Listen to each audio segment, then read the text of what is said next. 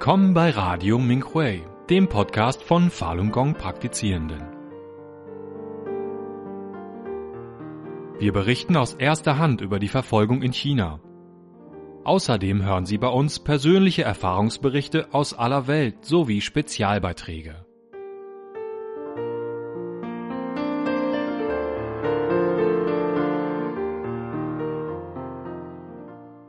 In diesem Podcast hören Sie einen Erfahrungsbericht aus China mit dem Titel Die Kraft der aufrichtigen Gedanken.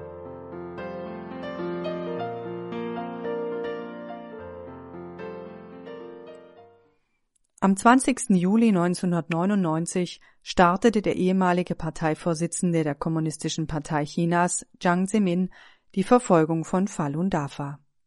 Dieser Zustand hält bereits 23 Jahre an. Für die Praktizierenden in der Zeit der Fahrberichtigung ist dies eine außergewöhnliche Zeit. In all den schwierigen und unvergesslichen Jahren haben die Falun Dafa Praktizierenden dieser Verfolgung standgehalten und viele haben dabei Prüfungen auf Leben und Tod überwunden. Unter der barmherzigen Führung des Meisters sowie den aufrichtigen Gedanken der Dafa Praktizierenden gleichen sich die Praktizierenden den kosmischen Eigenschaften Wahrhaftigkeit, Güte und Nachsicht an. Auf dem Weg zu ihrem wahren Ursprung sind sie gereift. Auch ich habe viele Erfahrungen gemacht, welche die Kraft der aufrichtigen Gedanken zum Vorschein gebracht haben. Einen Tag nach Beginn der Verfolgung, am 21. Juli 1999, fuhren Dutzende von DAFA-Praktizierenden aus meiner Stadt mit dem Zug nach Peking – Dort appellierten sie an das chinesische Regime, die Menschen nicht an der Ausübung von Falun Dafa zu hindern. Unser Zug erreichte um 23.30 Uhr den Bahnhof in Peking. Als wir dann durch das Tor auf den Platz des himmlischen Friedens traten, traf uns der Schlag. Der ganze Platz war voller Polizisten, die gerade Praktizierende verhafteten. In diesem Moment hatte ich nur einen starken Gedanken, ich muss hier weg.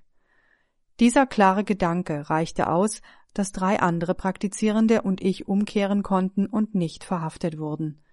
Am nächsten Tag kehrten wir sicher nach Hause zurück. Damals war mir noch nicht klar, was es bedeutet, aufrichtige Gedanken auszusenden. Jedoch war dieser eine Gedanke in der damaligen Situation ein aufrichtiger Gedanke. Im Jahr 2005 wurde ich von der örtlichen Staatssicherheit verhaftet. Auf dem Revier verhörten mich zwei Polizisten.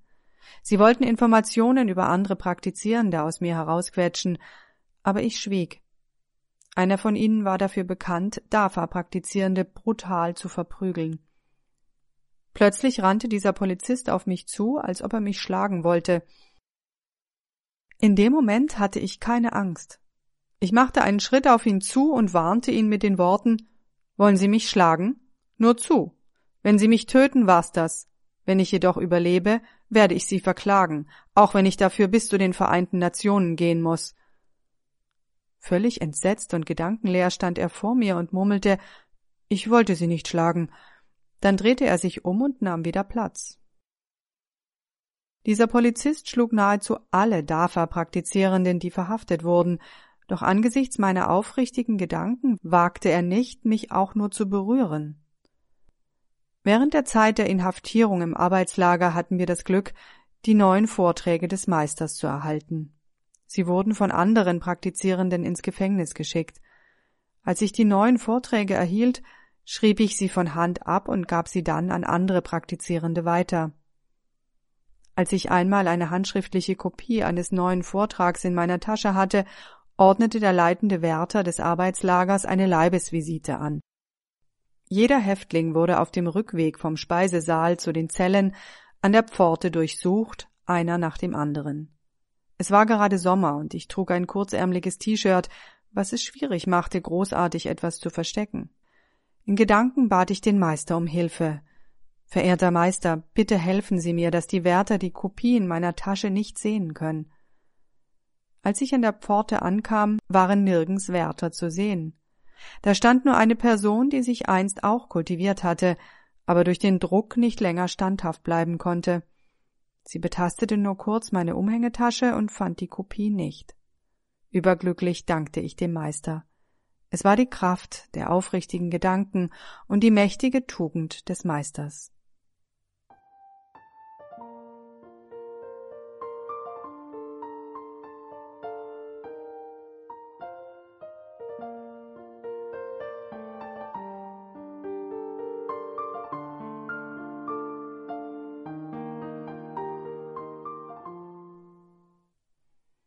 Im Rahmen einer groß angelegten Verfolgungsaktion der örtlichen Polizei wurden im Jahr 2010 Dutzende Mitpraktizierende in unserem Landkreis verhaftet und ihre Wohnungen wurden durchsucht. Der Leiter der Abteilung für Staatssicherheit des Bezirks sowie der Leiter der städtischen Polizeistation kamen mit einer großen Gruppe von Polizeibeamten auch zu mir nach Hause – Sie klopften, verschafften sich Eintritt in mein Haus und begannen augenblicklich damit, alle Räume zu durchsuchen. Sofort sandte ich aufrichtige Gedanken aus. Meister, bitte beschützen Sie mich, damit Sie nichts finden. Ein Beamter leuchtete mit einer Taschenlampe unter mein Bett und entdeckte mehrere CD-Hüllen, die ich zuvor dorthin gelegt hatte. Laut begann er zu rufen Hier sind CD-Hüllen. Voller aufrichtiger Gedanken und festen Willem sagte ich, das sind Schmuckkästchen. Sofort hörte er auf zu rufen und wendete sich ab. Die Polizei fand nichts. Dank des Schutzes des Meisters wurden weder mein Computer noch mein Drucker oder weitere DAFA-Materialien entdeckt oder beschlagnahmt. Aber mich nahmen sie mit zur Polizeiwache. Dort traf ich auf eine Mitpraktizierende. Fortwährend sandte ich aufrichtige Gedanken aus, um die Verfolgung der DAFA-Praktizierenden durch die bösartigen Faktoren vollständig zu beenden. Außerdem rezitierte ich die folgenden zwei Gedichte des Meisters aus Hongyin. Mächtige Tugend. DAFA den Körper nicht verlässt. Chen Shan Jen im Herzen bewahren. In der Welt großer Ahat.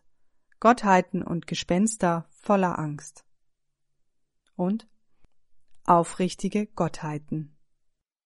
Aufrichtige Gedanken, aufrichtiges Verhalten, unablässig fleißig voranschreiten.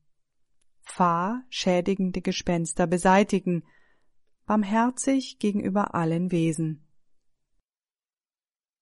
Aufgrund unserer starken, aufrichtigen Gedanken konnte die Polizei nichts finden, was eine Verfolgung in ihren Augen rechtfertigen würde, und so kehrten drei von uns wenige Stunden später sicher nach Hause zurück.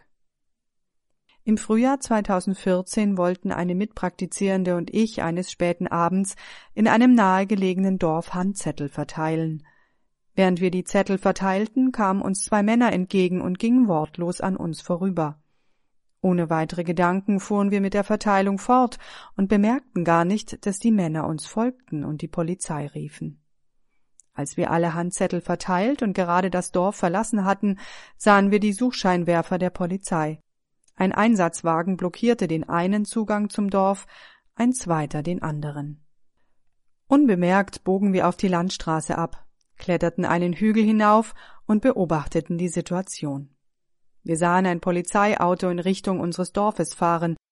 Die Mitpraktizierende und ich setzten uns hin und sandten aufrichtige Gedanken aus.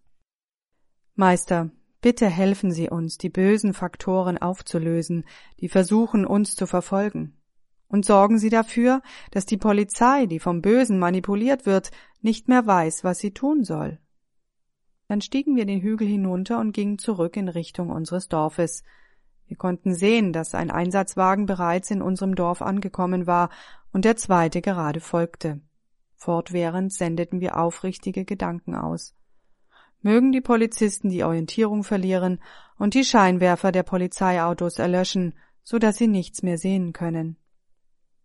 Als wir das Dorf erreichten, waren die Scheinwerfer beider Einsatzwagen tatsächlich erloschen, wir kamen sicher zu Hause an. Als ich um Mitternacht aufwachte, um aufrichtige Gedanken auszusenden, sah ich, dass die beiden Polizeiautos immer noch draußen auf Streife waren, in der Hoffnung, uns auf unserem Heimweg abzufangen. Ihre hellen Suchscheinwerfer wanderten auf den Feldern hin und her. Erschöpft vom Tag schlief ich nach dem Aussenden der aufrichtigen Gedanken wieder ein. Als ich gegen 1.30 Uhr erneut aufwachte, fuhren die beiden Einsatzfahrzeuge der Polizei in der Nähe meines Hauses herum. Sie gaben alles, um uns aufzuspüren und zu verhaften.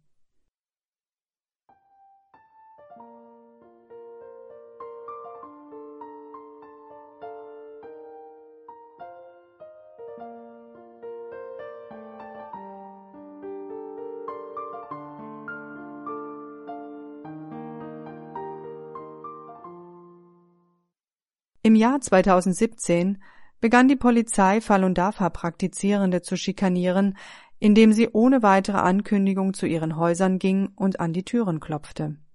Auch zu mir kamen mehrfach zwei Polizeibeamte und klopften an meine Tür. In den meisten Fällen konnte ich ihnen ausweichen. Eines Tages kamen sie kurz nach dem Frühstück, so dass ich keine Zeit hatte, das Haus zu verlassen oder ihnen auszuweichen. Sofort hatte ich den aufrichtigen Gedanken, die Gelegenheit zu nutzen und ihnen die wahren Hintergründe über Falun Dafa näher zu bringen. Und so öffnete ich ihnen die Tür und sprach mit ihnen von meinen Erfahrungen während der Kultivierung im Falun Dafa. Der eine von beiden hörte sehr aufmerksam zu. Am Ende sagte er, wenn Falun Dafa wirklich so gut ist, dann praktizieren Sie es zu Hause weiter. Wir werden Sie nicht weiter belästigen. Er hatte eine gute Einstellung zu Falun Dafa gewonnen. Der andere Polizist war nicht so gut auf mich zu sprechen und fragte, ob ich auch Informationsmaterialien über Falun Dafa verteilen würde. Da ich seine Frage nicht beantwortete, hörte er nach kurzer Zeit auf, mich darüber zu befragen.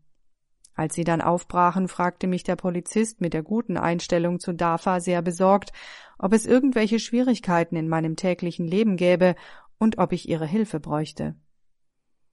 Durch diesen Vorfall wurde mir erst so richtig klar, was der Meister meinte, als er sagte, die aufrichtigen Gedanken der Dafa-Jünger sind mächtig. Letztes Jahr führte die Polizei auf lokaler Ebene die sogenannte Null-Fälle-Kampagne durch. Dafür kamen der Parteisekretär des Dorfes sowie zwei Polizeibeamte zu mir nach Hause. Einer von ihnen war ein leitender Beamter. Mit starken, aufrichtigen Gedanken klärte ich sie über die wahren Hintergründe auf. Die ganze Situation war sehr harmonisch. Als sie wieder gingen, begleitete ich sie nach draußen zum Tor. Nachdem sie ins Auto gestiegen waren, sagte ich zu ihnen Bitte kommen Sie nicht wieder. Wenn Sie wiederkommen, wird es einen schlechten Einfluss auf die Gesellschaft haben. Die Leute werden denken, dass Sie wiederkommen, um jemanden zu verhaften. Später traf ich den leitenden Beamten wieder. Er sagte höflich zu mir es macht uns nichts aus, wenn Sie Falun Dafa praktizieren. Das ist jetzt mehr als ein Jahr her. Die Polizei ist seither nicht mehr zu mir nach Hause gekommen. Das oben geschilderte sind meine persönlichen Erfahrungen, bei denen ich die Kraft der aufrichtigen Gedanken der Dafa-Praktizierenden selbst erlebt habe.